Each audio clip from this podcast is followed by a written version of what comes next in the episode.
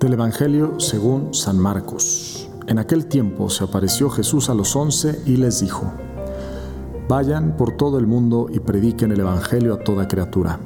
El que crea y se bautice se salvará. El que se resista a creer será condenado.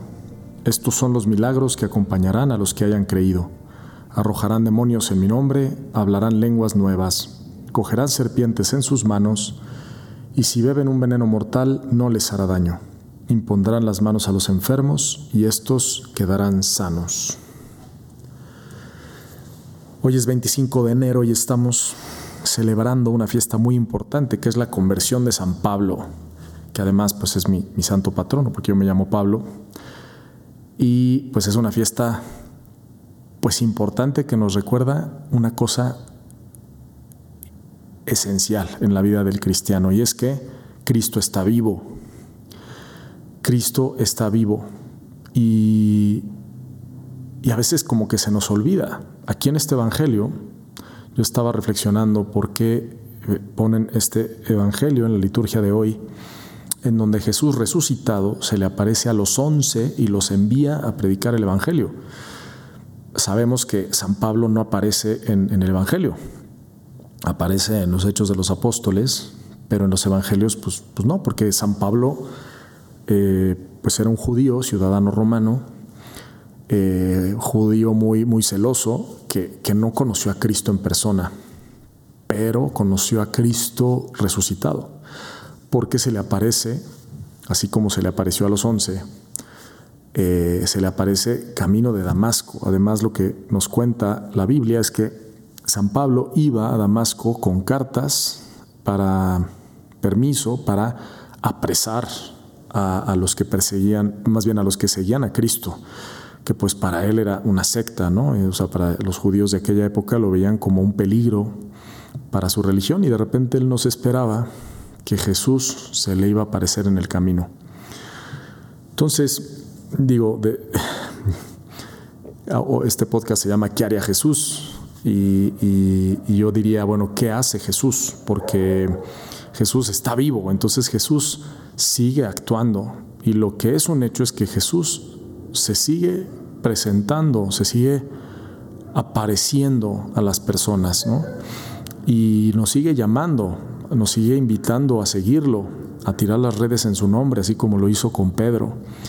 Y lo que necesitamos nosotros es pues estar abiertos, abiertos, abrir el corazón, abrir la mente, pedir a Dios la fe y decirle, Señor, yo yo quiero que te, me aparezcas, o sea, que te hagas presente en mi vida, que transformes mi vida, ¿no? El Papa Benedicto XVI, en esa encíclica de Dios es amor, tiene esa frase que es de sus más famosas, que dice que un cristiano no empieza a ser cristiano por una decisión ética, sino por el encuentro con una persona que da un nuevo horizonte a la vida, y esa persona es Jesucristo. Y eso fue lo que le pasó a San Pablo, ¿no? que se encontró con Jesús, y le dio un nuevo horizonte a su vida completamente, ¿no? Hace unos días hacíamos una reflexión en donde decíamos que pues Jesús estaba loco de amor y que por eso eh, pues se la pasaba de un lado para otro, siempre sirviendo, siempre entregándose. Y, cuando uno se encuentra con ese Cristo vivo, se da cuenta de que pues Él eh, es el amor, ¿no? Y, es ese buen pastor que siempre eh, está con nosotros. Por eso en, Navidad se celebra el nacimiento del Emanuel, que significa Dios con nosotros. ¿Y qué hace Jesús? Pues Él nos acompaña. A mí me gusta mucho hacer esta reflexión a, las personas, ¿no? ¿Qué es la vida espiritual? Pues la vida espiritual no es solo ir a misa, no es solo rezar el rosario, eh, en fin, o sea, no son las prácticas de piedad o los actos de piedad. La vida espiritual es la vida en el espíritu. Jesús nos recuerda en el Evangelio que nos, o sea, él decía, les conviene que yo me vaya para que venga el Espíritu Santo, el Paráclito, que habite en nosotros. Y por medio del Espíritu, que es la tercera persona de la Santísima Trinidad, Dios habita en nuestros corazones, la Santísima Trinidad, Padre, Hijo, Espíritu Santo, habitan en nosotros y nos llenan de su amor. Entonces, pues hoy que celebramos esta conversión de ese gran apóstol San Pablo, que pues de ser un judío muy celoso, de repente se convirtió en un cristiano aguerrido y que le tomó tiempo asimilar ese, ese evento, lo dice pues los hechos de los apóstoles, ¿no? que se tomó pues varios años para como procesar todo lo que había vivido, pues nosotros también, o sea, aprovechar de pedir la gracia de la conversión a Dios para convertirnos cada vez más a Él, para ser esos locos de amor que vivamos un cristianismo real en un mundo muy necesitado de esperanza, ¿no? O sea, realmente eh, Santa Teresa de Jesús dice que los problemas en la vida de oración es orar como si Dios no estuviera ahí.